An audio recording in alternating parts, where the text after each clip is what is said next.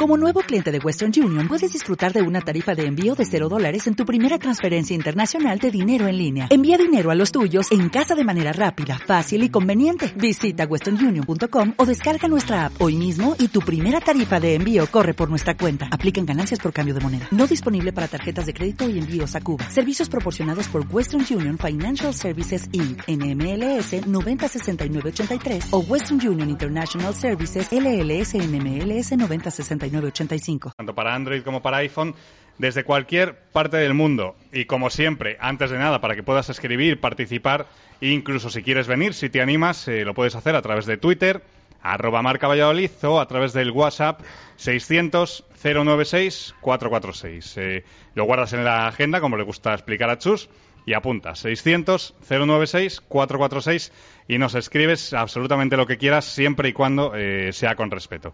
Lo primero, buenas tardes, Javi. Siempre que sea con respeto y que encima tenga razón, ¿no? Es lo que a ti te gusta.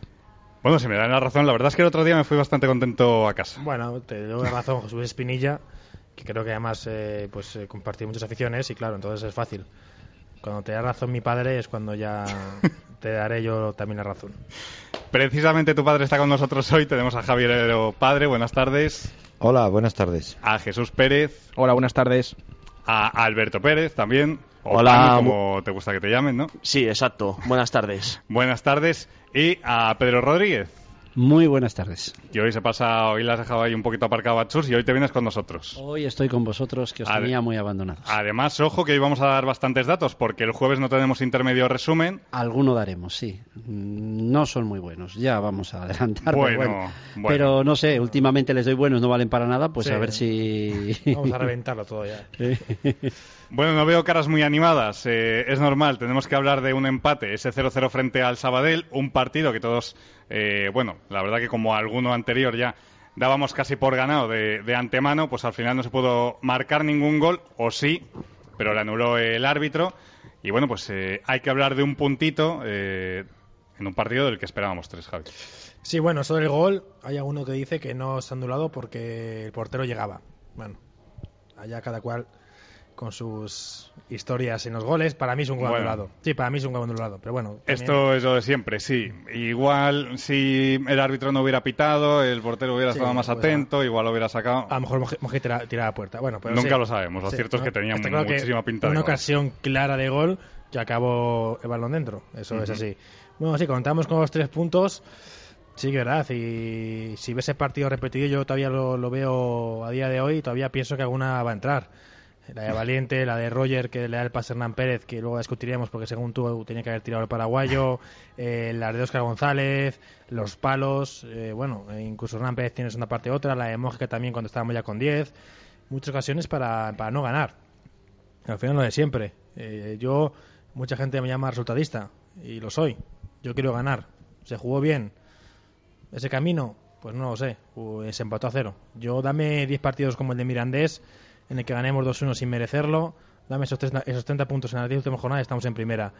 Que el camino puede ser de otro día, está claro. Pero que hay que ganar, eso también lo tengo muy claro. Está claro que el otro día es un accidente porque porque en un partido normal cualquiera de esas hubiese entrado, más teniendo gente como Oscar, como Roger, como Mójica, como Ram Pérez, pero al final el balón entró, el balón entró, es un punto, eh, Sporting y. Girona han ganado, estás más lejos que la semana pasada, con mejores sensaciones en el juego, puede ser, pero con más lejos que, que la semana pasada de ascenso directo, eso es así. Y al final tienes razón. eh, al principio del curso quizás importa un poquito más eh, lo que es el fútbol y ahora importa un poquito más lo que son los resultados. Pero bueno, Eh, vamos a empezar como siempre. Me acabas de dar la razón, Sí, este, me he sorprendido hasta yo, por eso me he quedado un poco parado. increíble.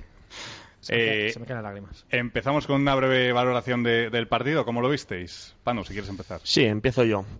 Podemos ver la botella medio llena o medio vacía, como queramos. Eh, medio llena, el equipo para mí hace la mejor primera parte la- del año, junto con el partido de Las Palmas, incluso para mí mejor este. Pegamos dos postes y un gol anulado, y como bien habéis dicho, la pelota no entró porque no quiso.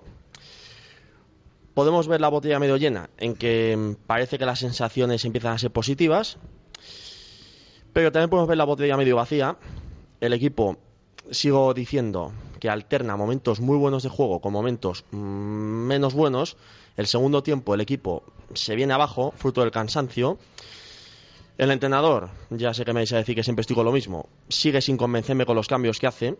Yo a Roger lo hubiera aguantado, porque creo que, yo creo en el lema del que no arriesga no gana. Y creo que estamos en la jornada 33 y no estamos para hacer muchos experimentos y andar dosificando. Yo creo que hay que ir con todo. Creo que este equipo tiene plantilla más que de sobra para extender directo.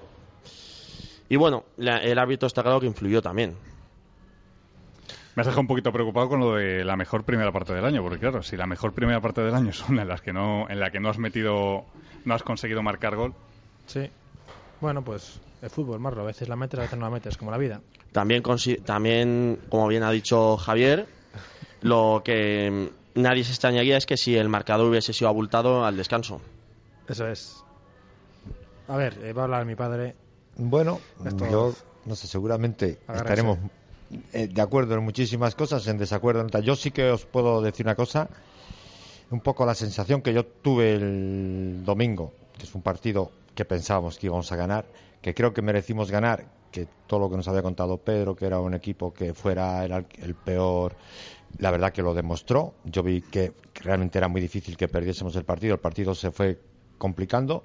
Yo veo que se está generando, quizá desde los propios medios, desde el público, que vamos todos los sábados o todos los domingos, creo que se está generando una tensión excesivamente grande. Yo estuve en la grada norte, creí que las ocasiones que el Valladolid había tenido, yo ya no hablo si jugó mejor o peor, no eran tan claras como realmente luego yo he visto en el, en el reportaje. Y yo lo que sí que os puedo decir, que cada ocasión que se tenía, yo veía que Varas, el portero, se va las manos a la cabeza, entonces eso demuestra que hay cierto, cierto nerviosismo, no sé, cierta ansiedad en, en el equipo.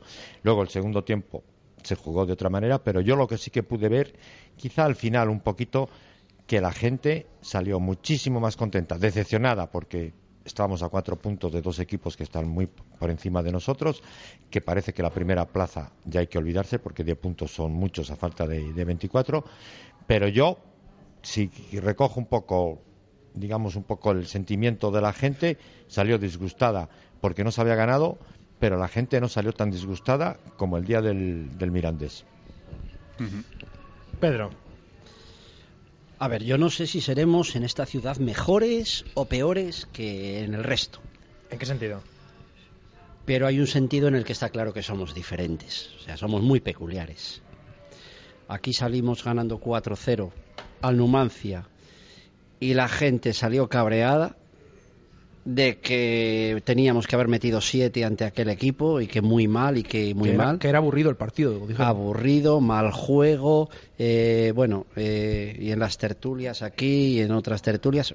Entonces, aquí hemos salido cabreados metiendo 4-0 y aquí salimos contentísimos, habiendo perdido medio ascenso después de empatar a cero ante Sabadell, porque efectivamente la gente salía contentísima por las puertas. Pues chicos, somos diferentes. Somos peculiares. Esto no sé si ocurrirá en, en- en otros sitios. Pues, pues no, no, no, no lo creo. Es curioso que los dos mejores partidos que hemos jugado Las Palmas. han sido Las Palmas y este. Eso es. porque hasta el minuto 75-80 al día Las Palmas hicimos un partidazo que fue tremendo.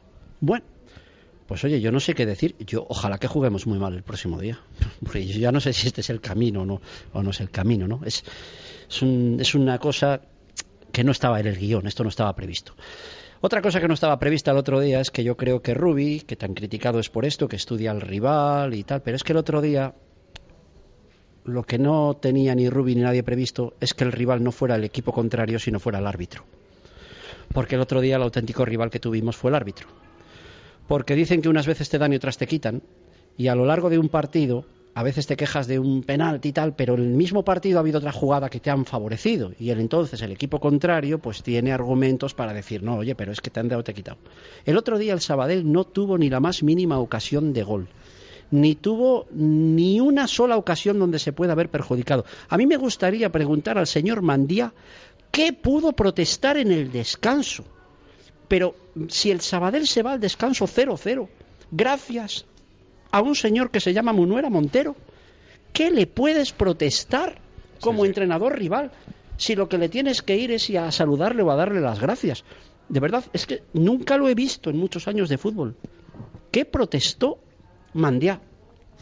¿Qué pudo protestar? no lo no sé. entiendo. No lo entiendo. Es una manera de meter presión, yo creo. No lo entiendo. Eh, lo del otro día para mí fue un escándalo. Fue un escándalo. O sea, un gol anulado. Un gol anulado en toda regla, Javi. Sí, sí. Dos penaltis, uno clarísimo, por lo menos. Uno clarísimo. Eh, eh, eh, la roja, una roja que no le sacan a ellos, que es una jugada prácticamente igual en el segundo tiempo. Pero bueno, vamos a ver. bueno, pues el otro día tuvimos un rival que fue un rival realmente inesperado. Luego, en relación a lo que decía el compañero Panu de lo de los cambios, etcétera, que Rubi se equivoca con los cambios, Si quieres, eso eh, lo lo, hablamos, hablamos adelante. luego. Bueno, Sí. pues eso lo, lo, lo Si quieres hablamos. dar una pincelada, Mm, No, que es que es en plan de no estoy de acuerdo, Pano. no, no, vamos, es que no, no estoy de acuerdo, pero bueno, lo hablamos Ah, luego. bien, bien. Sí, lo hablamos luego vamos luego, a si entrar un queréis. poquito más en detalle. Luego debatís ahí. Bueno, pues en definitiva, eh, todo eso. O sea que. Todo muy raro, todo muy raro, porque ya no sabemos si estar contentos por el juego, por el resultado. Hemos perdido medio muchísimas posibilidades de ascenso, entonces. Y, y- y salíamos contentos. Es que ya lo cantaba Antonio Vega en este mundo Cuarto raro. milenio, es raro. En este mundo raro. Jesús. La nave del misterio, ¿no? Mm, Sí, bueno, yo creo que poco diferente que añadir. Mm, Una primera parte que nos gustó a todos es lo que, lo que decíais. Es que es increíble no solo haber visto el partido, cualquiera que vea el resumen, solamente el resumen, todas las ocasiones que, que tuvimos, es que es increíble que ninguna acabara dentro. Eh, incluida la de, la de la que tuvo Oscar. O sea, es que está justo ahí, el defensa aparece para sacarla justo en el último momento.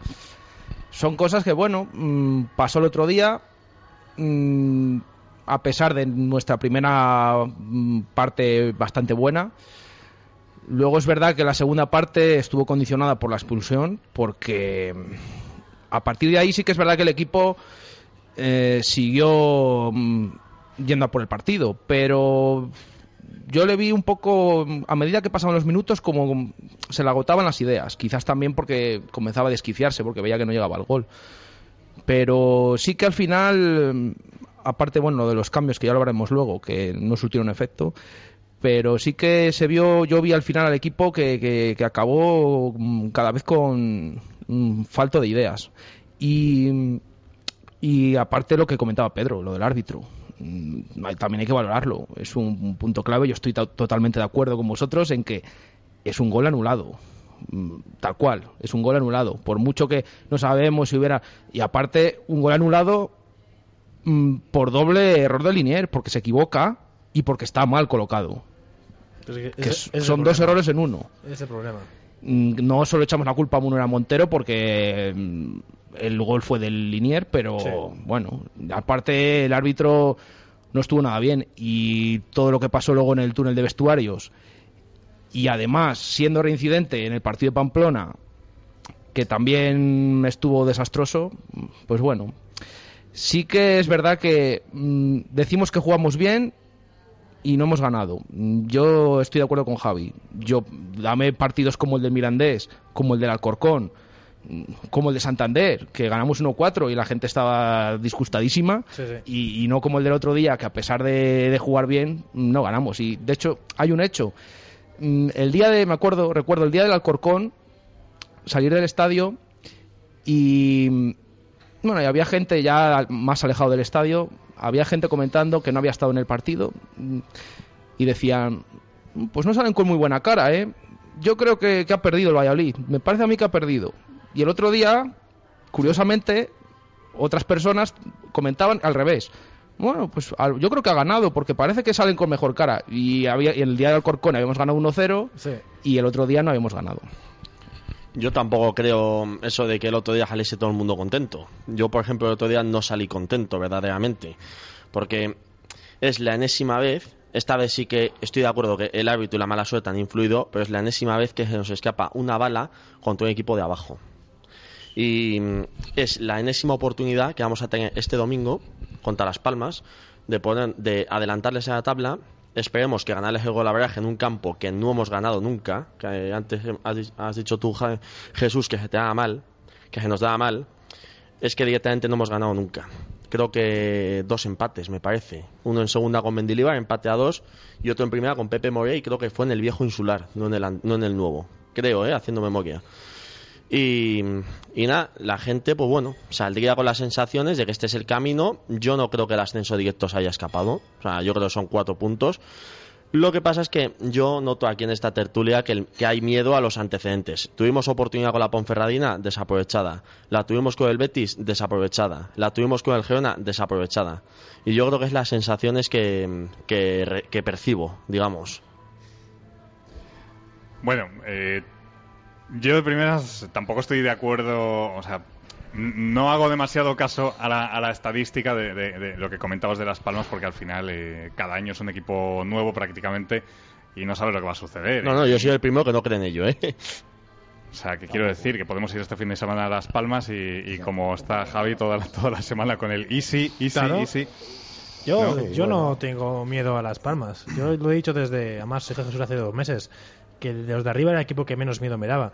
Vaya que vayamos el domingo, nos metan cinco y después me recordéis. Pero a mí, yo veo Las Palmas y veo un equipo, si, si lo digo, hasta normal. Encima más, si me quitas a Naucet, sí, veo que tiene jugadores buenos, pero, pero yo creo que Las Palmas tiene un problema, que son ellos mismos, que es que los canarios son, son, son muy de, que llega la jornada el mes de marzo y empieza cada uno a pensar en la temporada que viene y a Ruimán o a Castellano o Dani le tiene una oferta de español y se borra y a yo también está pensando otra vez que se va, se va a ir. Yo creo que son jugadores que después son muy egoístas. Entonces siempre las Palmas tienen al final creo ese problema al final de temporada.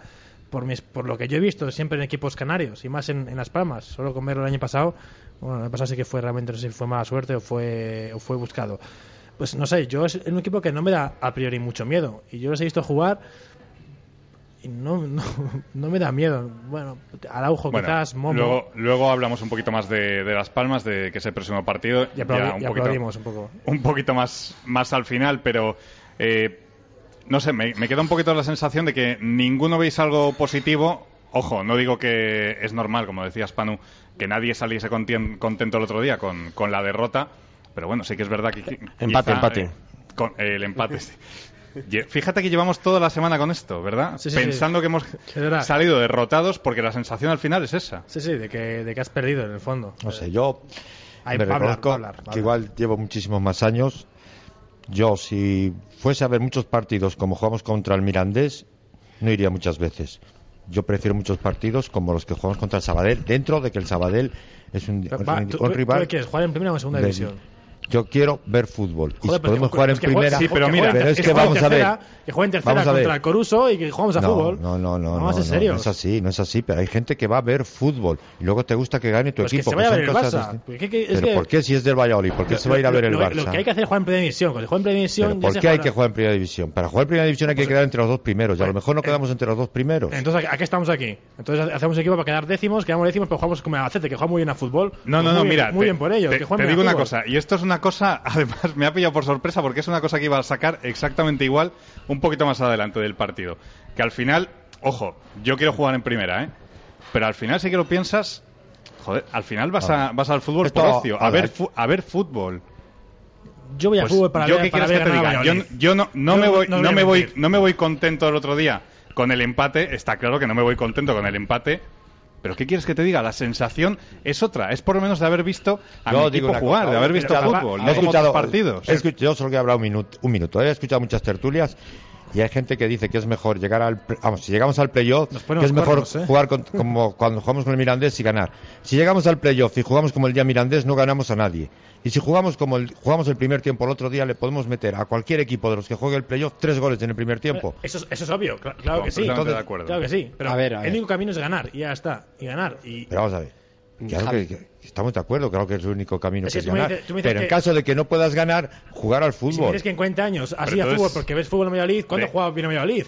Coño, Hay veces, ¿cuándo juega muchas veces, ¿Cuándo? muchas veces. ¿Cuándo? Y también a jugar los equipos que vienen, Seamos los serios. equipos contrarios. ¿Y Vas a ver un 15 años para partido de cuándo? fútbol. Entonces, de tu opinión, saco que tú quieres estar en primera para ver a, otros equipos. Porque como juegue tu equipo, te da igual. No, no, no, quiero estar en primera para, para ver a Valladolid jugar en primera división y ver Y, ganar y partidos a para, Valladolid en y para ver jugar bien O sea, a otros equipos. Sí, Marlon, O sea, yo- porque yo- si yo tú no quieres ver jugar a Real Valla- ver No, jugar pero bien a yo, Real yo Valladolid. no quiero ver jugar bien a Llagostera o a Albacete. Yo quiero ir a campo y jugar contra Valencia, jugar contra Celta, jugar contra Athletic. Quiero que quiero estar orgulloso que Valladolid está en primera. Evidentemente quiero que juegue bien en primera división. Pero como juega en segunda división, yo creo que el equipo suba a primera división y punto. O sea, yo, yo que al yo- estadio por ver que que el Pucela gane. Pero es que son no dos porque juegue bien y pierde 0-4. Son dos Yo cosas creo que estáis mezclando- Estamos mez- mezclando, las cosas, temas, estamos mezclando. Estamos hablando temas. que ahora mismo. Y hay un punto ahí de cordura y de equilibrio que hay que Claro, poner. claro, a ver, estoy de eh, acuerdo. lo primero, lo primero que algo que teníamos que saber después de 35 partidos este año ya, 34. Sí, 32. Eh, y, y- además ya teníamos que ser un poco expertos en esto de la segunda porque lamentablemente en la última decena de años la hemos pisado varias veces. Porque a Sí. veces cuando, por ejemplo, los Asuna después de 20 años que ha bajado a segunda velocidad, pues le puede pillar eh, eh, pero a nosotros ya hay cosas. Y una de las cosas que teníamos que ser expertos es que los partidos de segunda cambian mucho de un partido a otro. Cambia mucho. Unos rivales te dejan jugar de una manera, otros rivales te dejan jugar de otra. ¿Quién sube a primera? El camaleón. El equipo que sepa adaptarse a cada partido. El equipo que sepa qué partido hay que jugar muy mal, aunque la afición salga cabreada y ganar por 1-0, y qué partido se puede sacar el arte del Hernán y del Pereira y del otro y el de la moto, porque además eh, ese arte te puede servir para ganar el partido, o sea, no solo por hacer florituras. Eh, ayer el, el Sabadell era un equipo que a mí me recordó al Numancia, que te dejaba el cam- no, no presionaba apenas el medio de campo, nos dejó muchísimo libertad de movimientos. Pero y entonces, Pedro, ¿el otro partido para qué tipo de juego está? ¿El Pues- partido de este fin de pues semana es para que- qué tipo no, de juego vamos- está? Bueno, pues ahora hablamos del próximo fin de semana. Estoy hablando de. o sea, se, del- perdió, se perdió por ahí Quiero el decir, juego. Marlo, empató, no, Marlo, no. se empató. Que- se Marlo, estoy- sí, sí. lo que te quiero decir es que lo que te quiero decir es que jornada 1, tú puedes tener un equipazo y desde la jornada 1 tú puedes tener a los jugadores que tenemos, pero hay que mentalizar a la afición de que aunque sea un equipo que puede jugar muy bien, no se van a jugar muy bien los 34 partidos. Habrá partidos en los que se pueda jugar bien y otros en los que no, porque a lo mejor hay rivales en los que es más fácil ganar sin jugar bien. A lo mejor esos rivales intentas adornarte y no puedes, porque te preparan otra cosa. O sea, mm, esto no es primera división. Eh, hay que ser camaleón. Y el camaleón es el, el que va a subir a primera. Y el pero tienes los rivales.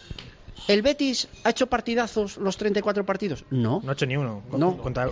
Incluso el Betis es un equipo que es cuando abre la lata el partido cambia.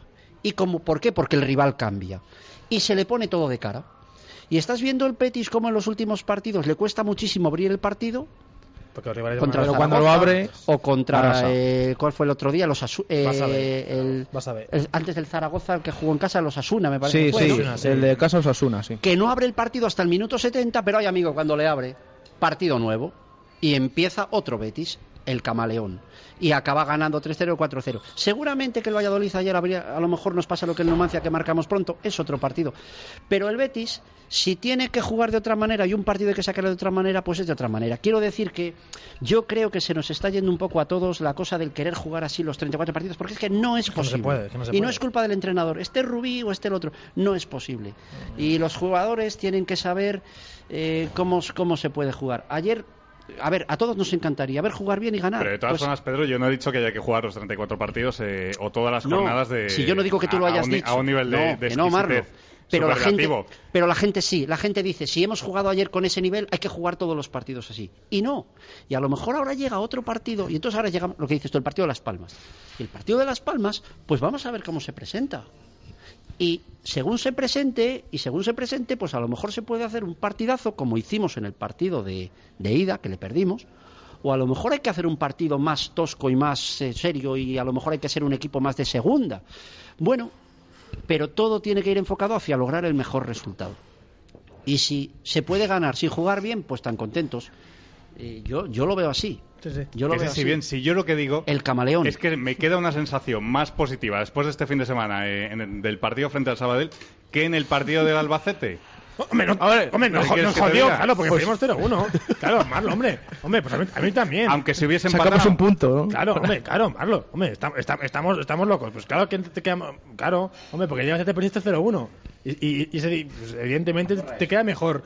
Te, te queda mejor sensación el otro día. Es que vamos, es que. Es que me falta que me digas que mejor sensación ayer que la del día del Betis, que perdimos 4-0. A mí hay una cosa, también. una Que cosa no- que, no- quédate con lo que quieras, Javi. No te lo digo por la derrota, te estoy diciendo por el juego. y Ya está. una cosa. Vamos a ver. Estamos diciendo que entonces el Valladolid se tiene que adaptar al rival y tiene que salir a jugar en función del rival. Pues yo no creo así. Las dos cosas, una cosa sí, Pedro, Con micro, micro. Pedro. Pedro, micro. no, una cosa sí y la otra no.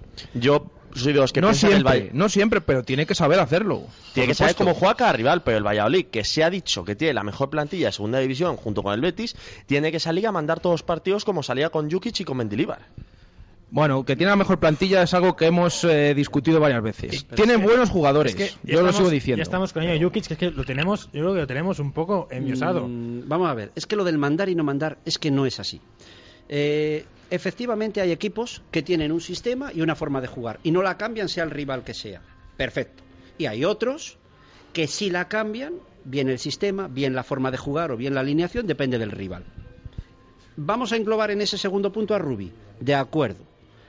Pero las cosas no son bien o mal por sí solas, sino por el resultado que te den.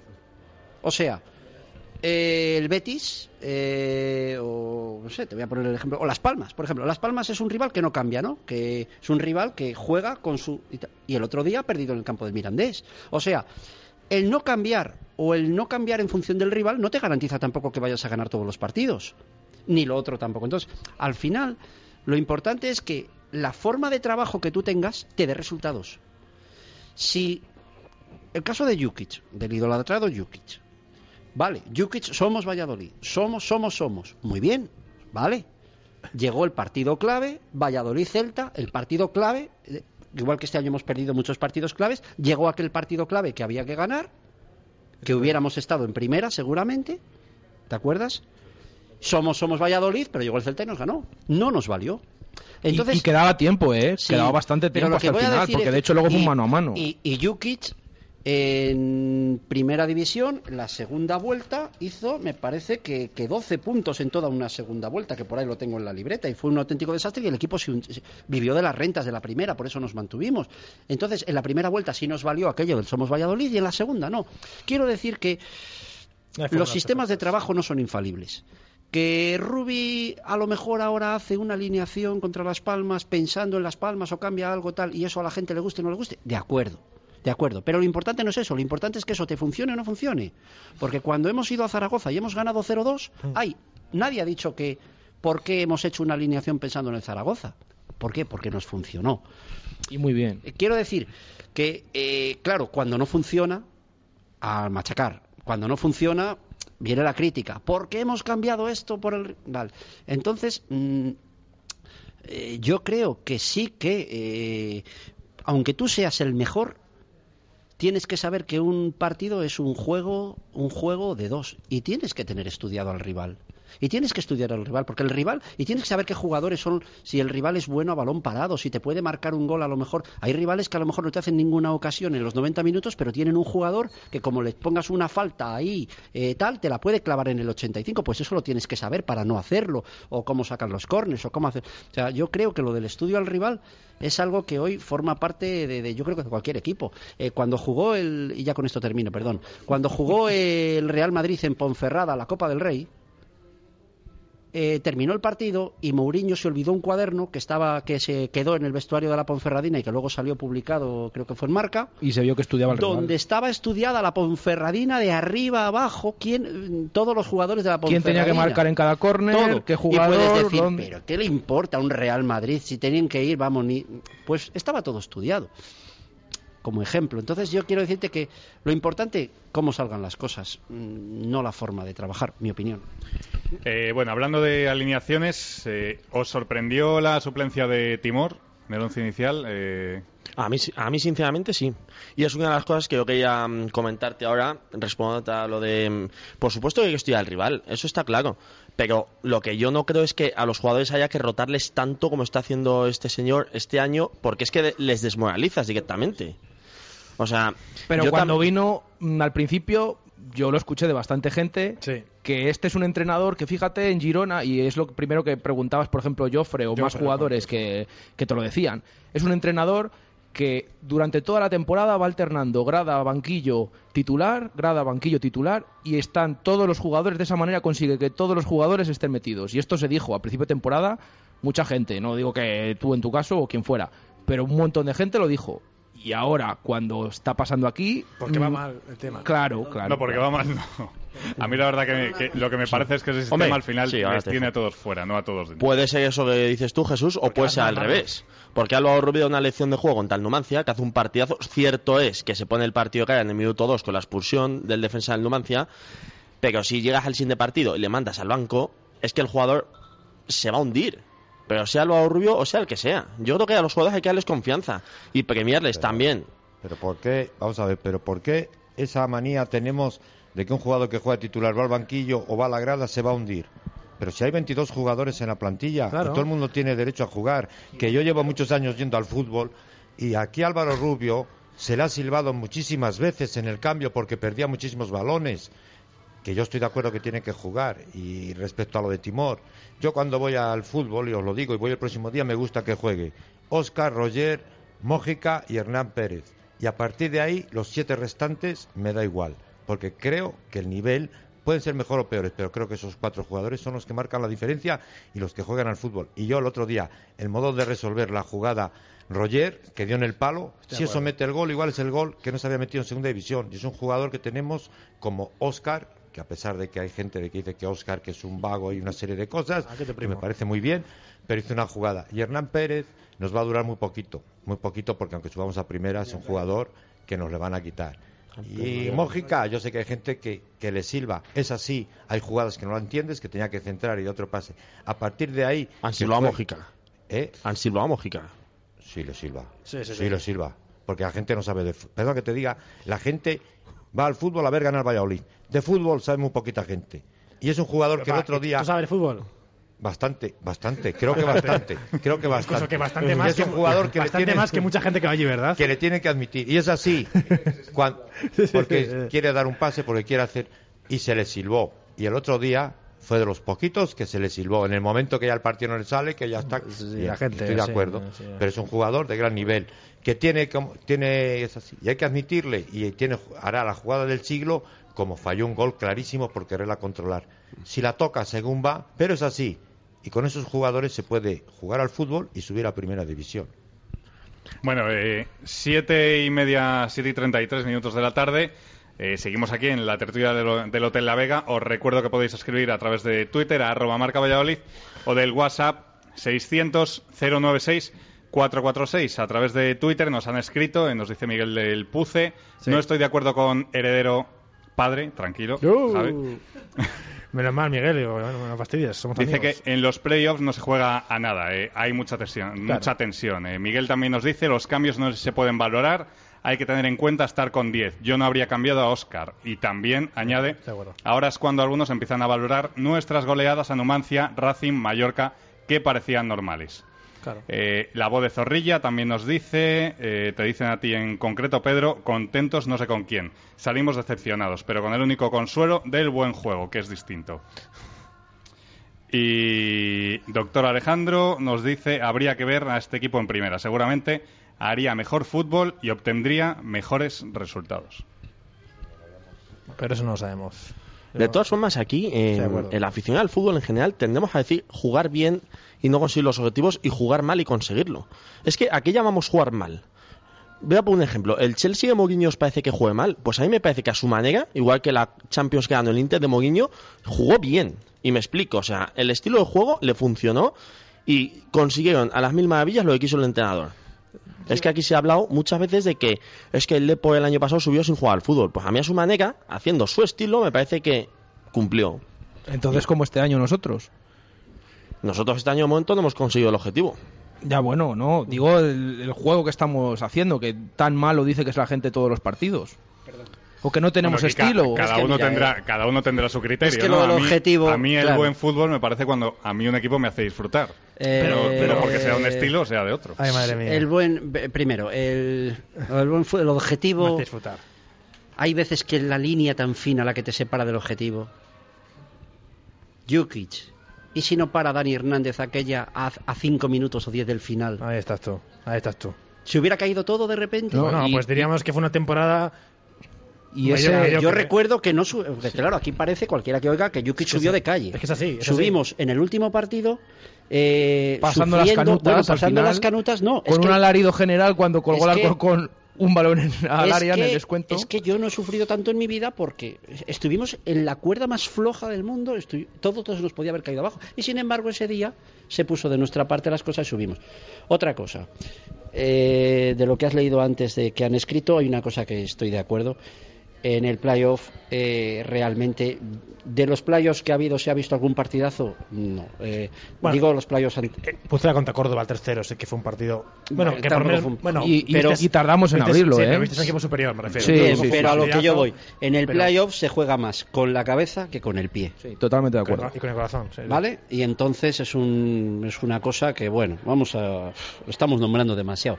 El playoff, Eh, sí. Y luego, última cosa, el tema de lo de los cambios. Eh, Fuera. Pero es que nos, ¿eh? nos contradecimos nosotros mismos. Si en septiembre decíamos que una de las cosas que nos gustaba este año era que no solo teníamos 11 jugadores, sino que teníamos un plantillón, esto lo decíamos en septiembre. Luego encima, en diciembre, te viene Tulio, Pereira, Hernán y Raúl, que por cierto nunca nos acordamos que ha venido un portero suplente. Vamos a nombrarle que ha venido Raúl Raúl Fernández, Fernández, también. sí, señor, buen trabajo Vale. hace todas las semanas. Entonces, eh, claro, si tenemos un plantillón, ¿y qué queremos? ¿Jugar siempre con los mismos 11? Ya, yo voy a hacer un inciso, que es que, Es que eso es una contradicción. mira, Habrá que usarle. Pedro, un inciso. Vale. Yo me acuerdo el día, para que, para que vean un poco cómo, cómo, es la, cómo es la gente, es que me hace mucha gracia. He escuchado, no, es que Tulio el otro día, ¿para qué le saca? ¿Para qué? Partido en Tenerife, expulsan a Jonathan Pereira. La mitad de los mensajes, si no más, al la siguiente mitad día, no, más de tres a, di- cuartos. a directo marca Valladolid, ¿para qué ha venido Tulio? ¿Por qué no le pone? ¿Por qué no, por qué no ha sacado? El otro día, sale Tulio de Melo. El- el Tulio no marca gol. Es que ¿para qué le saca? Porque, no, ahí porque viene- no tiene que ponerle. Javi, Hombre, ahí viene mi pregunta. Así es muy fácil. Ahí viene mi pregunta. Claro, el otro día, Tulio, realmente eh, todos estuvimos muy decepcionados. ¿La culpa es de Rubio o es de Tulio? Claro, no, es que yo, yo si soy Ruby, el cambio que hacía era Tulio. A lo mejor no cambiaba a Roger. Ahí, me puedes, ahí podemos discutir. Porque a lo mejor Roger, bueno, pues me dices, mira, está bien, tal. Pero también entiendo que Roger viene de lesión, que, que a lo mejor, bueno, no está físicamente 100%, pero es que Tulio, ¿para qué, ¿para has traído? Más que para ponerle un partido que está atascado el, partido, que va 0-0, que puede enganchar un balón por arriba. Si es que trajimos para esto, ¿no? Para, siempre decíamos, para un partido que esté 0-0, que el equipo no marque gol, ponemos a Tulio. Bueno, pues ha venido para esto. Hombre, claro, el problema es que no, no, no metió gol. Si llega a meter gol, pues estaríamos diciendo que Rubi es un genio y que Tulio es un fichaje de, de, de Rumblón. Pues claro. Bueno, pues ya que lo ha sacado Javi, el tema de cambios. Eh, no solo el de Tulio, si queréis hablar también de, de los otros dos. A Bueno, mí sí ¿Qué os que... parecieron? O Jesús. A mí mm, yo creo que, que estuvieron bien tirados los cambios. Yo creo que el entrenador fue a por el partido. Que es verdad que a lo mejor no podía haber quitado a Roger. Bueno, yo en el momento... A ver, hay una cosa clara. A toro pasado, después del partido, está, está claro que los cambios no funcionaron. Eso lo tenemos claro, ¿no? Pero yo en ese momento que se hizo los cambios, yo los vi bien, realmente. Yo a Roger mm, también estuvo fenomenal el otro día. Pero yo creo que en la segunda parte, bueno, pues hubo un momento que, que ya se estaba consumiendo. Entonces, me pareció bien buscar una alternativa con Demelo. ¿Que luego no funcionó? Pues sí, no funcionó. Que también podía haber dejado a Roger en el campo, pero yo creo que buscó alternativas. Sí. Quitó también un central me para sacar a- para fortalecer el medio del campo porque había quedado bastante cojo con la expulsión de André Leao. Es que yo aquí veo mucha mucha contradicción en la Sí, sí, afición. sí. Se critica muchas veces, eh, yo he escuchado esta misma semana, otra vez André Leao en el 11 titular. Si es que la gente no le quiere, que está diciendo, bueno, pero a la vez el mismo que dice eso está pidiendo que por qué no saca Omar Ramos que cuando sale la mitad del campo pita. O sea, hay mucha contradicción aquí. Y en el tema de Roger eh, se ha quejado mucha gente también de- del cambio que no le ha gustado. Y ahí la verdad es que le tengo que darle la razón a, a Javier Heredero, que lo estábamos comentando antes de, antes de empezar la tertulia. Claro, eh, luego te recae o tiene alguna lesión muscular o, o algo así y, Claro, es y que- nos estábamos quejando todos también, que es que... Es que es un jugador que, lleva sin jugar seis meses, sí. que no que Claro. viene de jugar un partido contra Mirandés muy, muy exigido, el partido con 10 jugadores está corriendo más de la cuenta. Si va Roger y tiene una lesión muscular y este y baja cuatro, cuatro semanas, ahora estaríamos diciendo, ¿por qué no quita a Roger? ¿Por qué no quito...? Yo creo que hay que ser un poquito más, más fríos. Que es verdad que el cambio al final no dio, dio resultado. Yo creo que hay, lo que hay que leer es lo que quería hacer Rubi. Rubi, ¿qué quería hacer? Pues quería intentar eh, balones largos, que Tulio hace espacios. Lo que pasa que lo, que lo que dice Pedro, que Tulio no lo hizo. Pues al final la culpa también será un poco de Tulio de Melo. Heredero padre, los cambios. Bueno, vamos a ver, yo con los cambios, fijaros, yo no digo que sea ni estoy a favor ni en contra del entrenador. Es el que tenemos. Yo siempre he dicho que a mí, cuando se le fichó, creo que es un buen entrenador, que va a llegar a ser un buen entrenador. Que quizá no, está, no haya estado acertado en algún partido, pues yo no digo que no. Pero vamos, yo sé que hay gente que dice que tiene que venir tal señor Mendilibar, Yuki. Yo creo que no sé si el Valladolid estaría el primero o estaríamos peor de lo que estamos. Es el entrenador que tenemos y yo os lo digo, confío en él. Que el otro día, desde mi punto de vista, creo que lo hizo bastante bien. Yo creo que el último, yo lo que creo que se equivocó es que a falta de ocho minutos sacar a Oscar Díaz, cuando ya no estábamos dominando el partido, que ya no estábamos en el área del equipo contrario, yo hubiera dejado a Oscar, que en un momento dado Oscar te puede dar un pase o, provocar alguna cosa. Lo demás, lo de Tulio, pues creo que la gente lo aplaudió. El partido estábamos con 10, que no es la primera vez que por ir a por el partido aunque sea un equipo muy malo, en un contraataque en los cinco últimos minutos puedes perder el partido y a lo mejor hoy el punto no nos parece que no es nada y a lo mejor dentro de cuatro o cinco semanas nos permite estar entre los dos primeros, que ojalá sea así. Pero bueno, yo lo único, lo de Oscar Díaz no lo entendí. Haberlo sacado un poquito antes, yo hubiera dejado a Oscar. Lo demás, pues bueno, él creo que intentó cambiar el partido. Yo ya he discutido muchas veces, cuando sacó a Tulio, hubiera puesto un extremo a centrar, que el único que tenemos que pueda un centro al primer palo, segundo palo, pero, pero es Oscar Ramos. Y yo, Omar Ramos. O, Omar Ramos, yo antes de que a Oscar Díaz te hubiera sacado a Omar Ramos, pues a ver si en alguna falta, en algún córner, te saca un balón, te saca un balón bombeado. Nada más. Sí, lo, lo, que no ha hecho en tres años. Bueno, eh, nos escribe la gente a través de WhatsApp. Eh, nos dicen: Soy Isaac, abonado número 548. Me debo haber perdido algo. Que jugamos bien, no jugamos a nada. Ay, a eso es. Cada uno, pues. Y ¿Qué, Juan, día, ¿Qué día se refiere? Ah, el domingo. Ah, bueno. Pues eso, cada uno. Pues hay que preguntarle que no le parece que se hizo bien el otro día, porque el único que faltó fue el gol. y Juan, y Juan acerca Bueno, de los cambios nos gol dice: legal. salvo, salvo el Timor, el de. Espera, Pedro, un segundito. Nos dice, de los cambios, salvo el de Timor, el de Tulio y Óscar Díaz, empeoraron al equipo. Mojica y Chica acabaron tiesos. Estábamos con 10 y dos cojos. Y a través de WhatsApp eh, nos dice Daniel Anderson, el problema del Real Valladolid es que no sabe marcar las diferencias. Y en el playoff ni Hernán ni Mojica estarán en la Copa América. Bueno, no lo sabemos. No Tiempo lo al Sabemos, tiempo. Todavía no lo No lo sabemos. sabemos. Y Pucerano y Orgulloso nos dice, Timor lleva unos partidos mal y además tenía cuatro amarillas. Si no le sacamos nunca del Nueve. 11 y se lesiona, ¿qué hubiésemos dicho?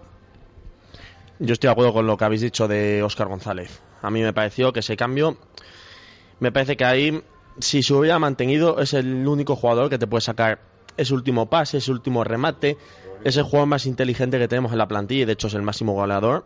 Y yo creo que en partidos de estos que mm, se ganan con la cabeza muchas veces porque es a- insistencia, insistencia, Flor. insistencia. La flor de Oscar. Efectivamente, que tenga la flor y que la enchufe y la meta para adentro. La flor, que está ahí siempre en el sitio justo. Una Bueno, cosa. Tenemos más de Twitter, eh, nos dice, con unas palabras un poco más finas, nos dice la voz de Zorrilla, quizás mejor, eh, pero sí, por desgracia hay demasiado señorito. Eh, y Didi nos dice que el problema del Pucela que veo yo es que falla en los momentos clave. Me da igual cómo jueguen, pero que ganen y sumen. Didi, Una, una, una cosa, en el tema ya para acabar con lo de los cambios, yo quería ir más allá de este partido. Sí, ir un poco más a lo que es la temporada en general. Y uno de los problemas que está teniendo este equipo es que rarísima vez, cada vez que hacemos los cambios, el equipo mejora. Eso es. Es un problema que se da continuamente. Unos días es Omar Ramos, otros es Oscar Díaz, otros es Tulio, otros. Pero fíjate, se repite. O sea, el problema no son ya los nombres, el problema es que se está repitiendo partido tras partido. Que, mm, que el equipo no, nunca revoluciona ni mejora los cambios. Entonces, claro, yo ahí os pregunto a vosotros, ¿eso es un problema de Rubi o es un problema de los jugadores que salen que se nos ha partido un poco la plantilla en dos y hay una parte de la plantilla que se ha quedado a un nivel como un poco por debajo eh, que, que no logra dar eh, ese ese punto de, de revolucionar como cuando por ejemplo Las Palmas saca a Ortuño o el otro. Sí, bueno, o sea, quiero decir, ese punto mucho, quiero decir ese punto de- Ceballos puede ser el Betis, Ceballos, suele ser el jugador. pero ese punto quiero decir es culpa de Rubi todos los días que todos los días hace mal los cambios o es que se ha hecho demasiada diferencia entre un grupo y otro Hay que, hay que dividir la culpa en su justa medida. Ni el culpable Rubi ni los culpables son los jugadores. Yo creo que son todos. Lo que sí que quería comentar antes de que pasemos a otro tema, lo del tema de, de Chica, cómo acabó el partido. Chica y Mójica, Mójica desde Sí. que ha venido de la lesión para mí no es Sí, el pero mismo. yo me refiero, mal. Chica acabó con problemas eh, físicos, ¿no? Lo dijo. Sí, sí, en los, isquios, en los isquios. Bueno, Va a estar fastidio que llegue, yo creo. He oído críticas, muchas críticas, porque no se quitó a Chica. Quizás le podía haber quitado. Bueno, pues el entrenador dejó, prefirió sacrificar ese cambio para intentar buscar la victoria. Pero es que si llega a haber quitado a Chica, la que se prepara también es buena. O quita un, quitando un lateral derecho. Al final es que es lo que Sí. vuelvo a decir, que es que Da igual, eh, Sí. haga, el cambio que haga. Si el equipo no gana, Eso es. va a haber críticas. Eso ni, es así. ni hay que decir que todo está mal, tampoco hay que decir que todo está bien, pero haga, el cambio que haga. Si el equipo no gana partido, va a haber críticas. efectivamente, es, eh, al Como final si se lesiona a Oscar González y le cambia por lesión, Mm. va a haber críticas porque le cambió, no le cambió un minuto antes. hay que analizar un poco todo, todos los factores que, que- que hay dentro del partido A eso y de, de la plantilla. Sí. Bueno, pues fíjate que al final eh, son las 7 y 46 de la tarde y abrías tú la valoración, Pedro, con el árbitro, dándole bastante culpa de ese empate, ¿no?, frente a Sabadell. Y al final, 46 minutos después, no hemos hablado absolutamente casi nada del árbitro. Pero si es que lo del árbitro es que fue un escándalo. Es que además es que mira, hoy, hoy en día, eh, con los avances eh, tecnológicos que hay, hoy en día, eh, a los dos minutos de producirse la jugada, los entrenadores rivales ya saben si realmente era legal, si no era legal, si ya se lo chiva. El árbitro cuando entra en el vestuario a los dos minutos sabe. Por eso digo yo que qué protestaba Mandía, es que me trae loco esto. Si Mandía tenía que saber en ese momento que se lo tenían que decir, oye, que te han dado un gol, un penalti, pero qué protestaba. No lo sé. Bueno, entonces eh, el, el árbitro el otro día, la tarjeta, la tarjeta naranja famosa. La tarjeta naranja la convierten en roja los seis jugadores del Sabadell que rodean al árbitro y sofacto. O sea, Oh, y, Collan- y Collantes que o rueda sea, ahí como... eh, yo estoy absolutamente convencido. Para mí no es. Yo estoy convencido. entiendo que se pueda pitar. Yo estoy convencido de que si esa esa falta igual ni un solo jugador del Sabadell prepara el teatro alrededor, esa tarjeta se queda en amarilla. Seguro, pero, Seguro, seguro. pero fueron todos a una porque eso lo tienen dentro de, de- de su forma de trabajar. A nosotros nos anulan el gol y si veis la repetición, solo falta mm, decirle a- al portero que perdón por haber chutado. O sea, nadie ni protesta ni nada. No sé, eh, a veces se nos olvida que estamos en segunda. En muchas cosas. que no en muchas somos, y que no somos el Real En Madrid. muchas Bueno, cosas. eh, Pues mira, te voy a decir una cosa, para que sé que a ti, Timor, últimamente, ¿sabes quién fue el único jugador que se acercó al portero cuando estaba en el suelo tumbado? ¿Quién echó ahí hace para Sí, ir? Pero es que al final, sí, Timor, pero estas cosas al final uno solo no vale para nada. Ahí o se unen todos los jugadores, o sea, va y uno, tal, no, eso no sirve para Ahora que decía eso- Timor que se eso no suban las a Hernán Pérez y se lo, lo lleva hasta el corro. Eso no, no, no, no sirve, no sirve para nada. Pero está claro que en eso, pues no somos de ser. A veces si estás en segunda, eh, hay que ser segunda. Eh, a donde fueres, eh, lo que- lo que vieres, o sea. Bueno, pues estamos hoy un poquito más acalorados que otros días, pero no porque estemos mal en el hotel, la verdad que estamos de fenomenalmente fábula, como bien. siempre, ¿eh? de fábula. Además el agua ya nos la, nos la dan fría porque, claro, sube la temperatura y hay que, hay que refrescarse. Y yo ya estoy viendo la terracita desde aquí, Javi, Ahora, con ahora- esas vistas que tiene de Valladolid, que la verdad es que es... cuando viene mi padre, es mi padre- para estar ahí a mi padre gusto, paga la caña, así que ahora una cañita con, ahí con los chicos que lo paga mi padre. O un zumito, ¿no? Eh, bueno, zumo de cebada, claro. Zumo de cebada, eso es. Mejor, mejor.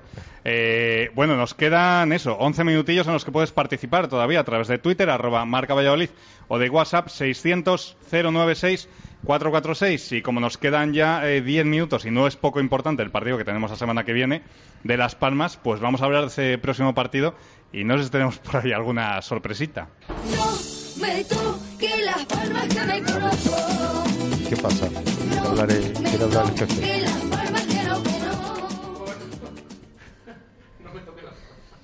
Bueno, pues ahí estaba la sorpresa, porque hoy es 21 de abril, comienza la Feria de Abril, algunos eh, en el sur, eh, algunos o todos, están de feria, están de palmitas y tal. ¿Qué le gusta a Marlo la Feria de Abril? Es Que cosa- confiese quién ha sido el ideólogo de, de poner esta canción, que confiese. Pues el ideólogo ha sido Chu Rodríguez. Sí. Chu Rodríguez, que además no la conocíamos, Javi, yo, Javi y yo esta sorpresa, pero bueno, muy, a- muy al hilo, Madre ahí mía. la escuchamos. Por la. No, nosotros no oímos nada, ¿eh? Y al hilo de la feria y del próximo partido. Bueno, pues que no nos toquen las palmas el próximo fin de semana, que, que me conozco. Que me ¿eh? conozco, eso es. Eh, Bueno, vamos, vamos a ver, mira, ya para.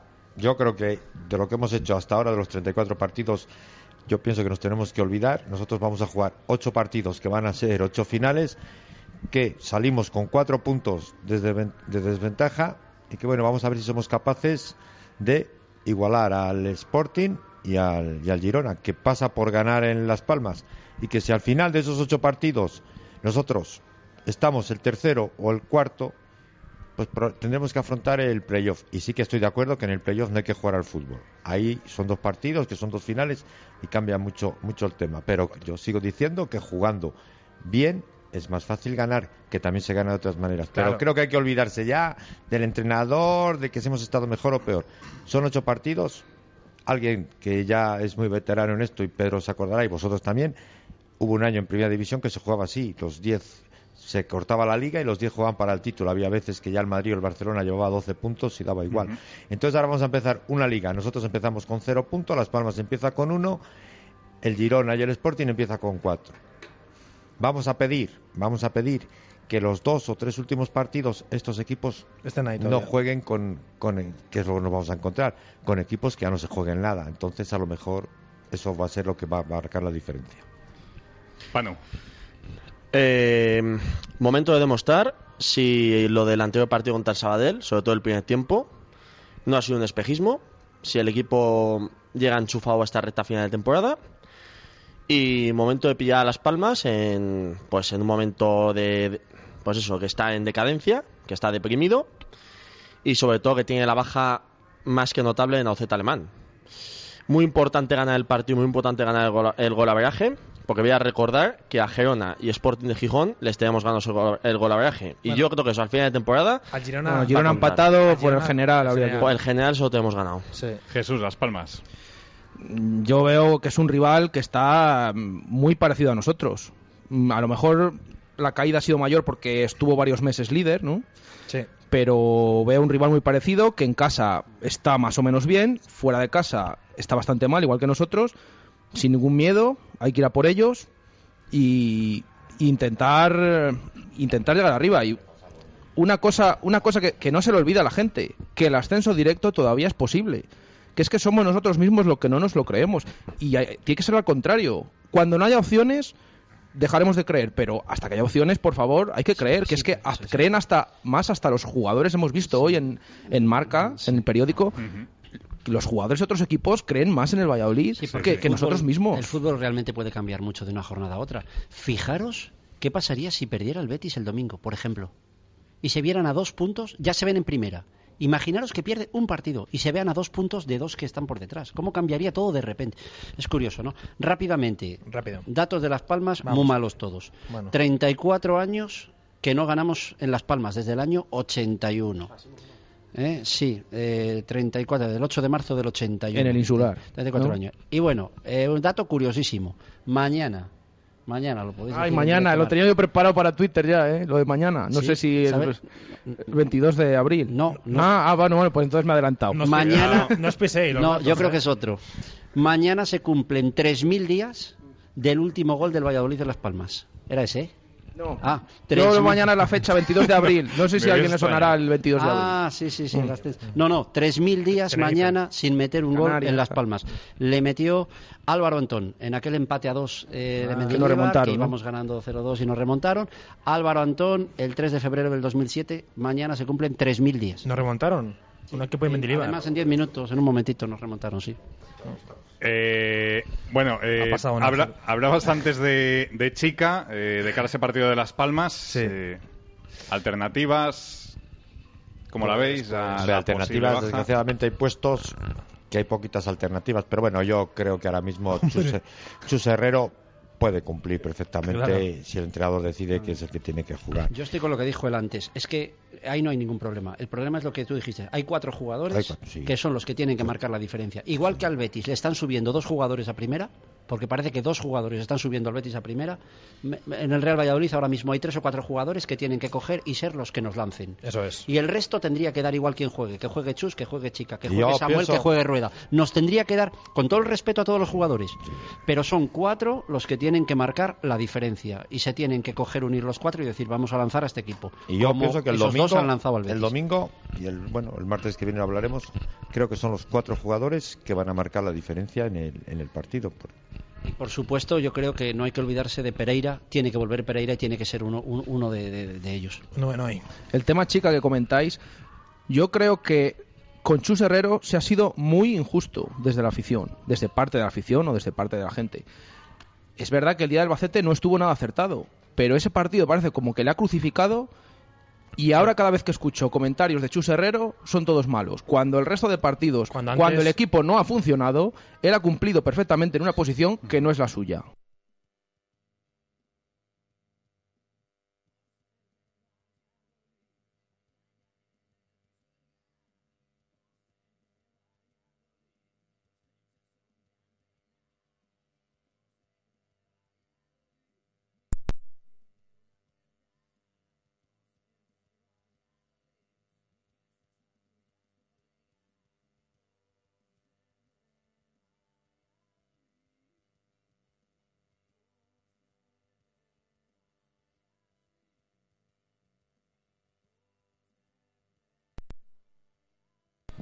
Eh, bueno, habíamos tenido un pequeño corte, ya, ya estamos otra vez de vuelta y se nos acaba el tiempo. Tenemos cuatro minutillos y ya se me había olvidado, ¿eh? con todo este tema de, del partido, cómo estábamos de calentitos y demás, eh, y por no perder las buenas costumbres que al final Sí. de temporada vamos a elegir al, al mejor del equipo, vamos a hacerlo eh, de este partido frente al Sabadell. ¿Quién os pareció el mejor de a cada uno? Eh, yo siempre mm, señalo alguno más. Me gustó mucho Mar Valiente, el trabajo de Oscar Roger, por supuesto, pero para mí claramente el mejor fue Hernán Pérez. Sí. Hernán. Bueno, yo sigo diciendo- yo para mí el mejor Roger. Para mí no hay discusión. Hernán Pérez, sin duda. ¿Y Pues Pedro? en esta ocasión Hernán Pérez, aunque falló un gol cantado que tenía que habérsela chutado él, eh, pero en fin, eh, porque porque era suya, era suya y, a veces se adorna un pelín, pero la verdad es que fue, sí, Es que hemos discutido Marlo y yo Sí, porque sí. he dicho que esa ocasión había que pasarla sí o No, sí no, y. Marlo me ha dicho que había que tirar. No, no, no, eh, se queda solo delante del portero. Esa ocasión, si hubiera sido Roger, a que la hubiera pegado fuerte.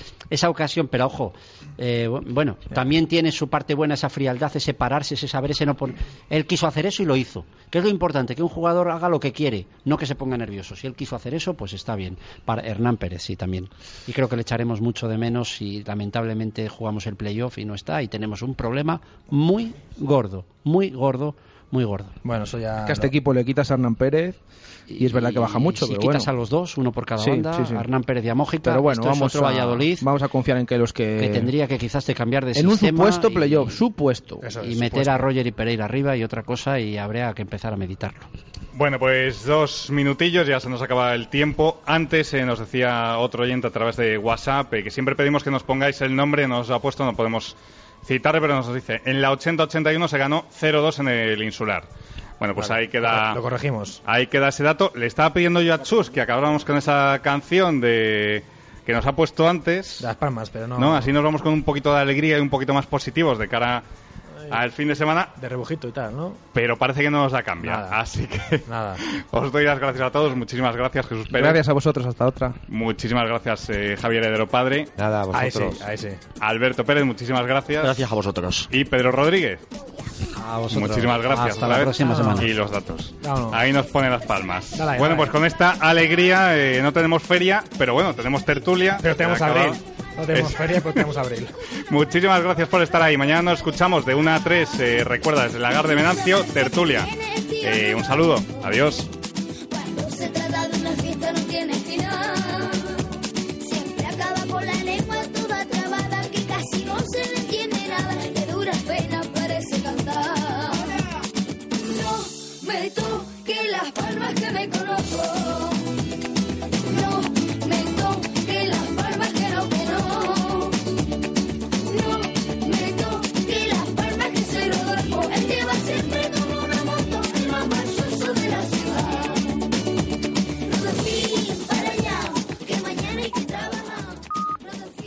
Las 8 en punto de la tarde, son las 7 si nos estás escuchando en Canarias.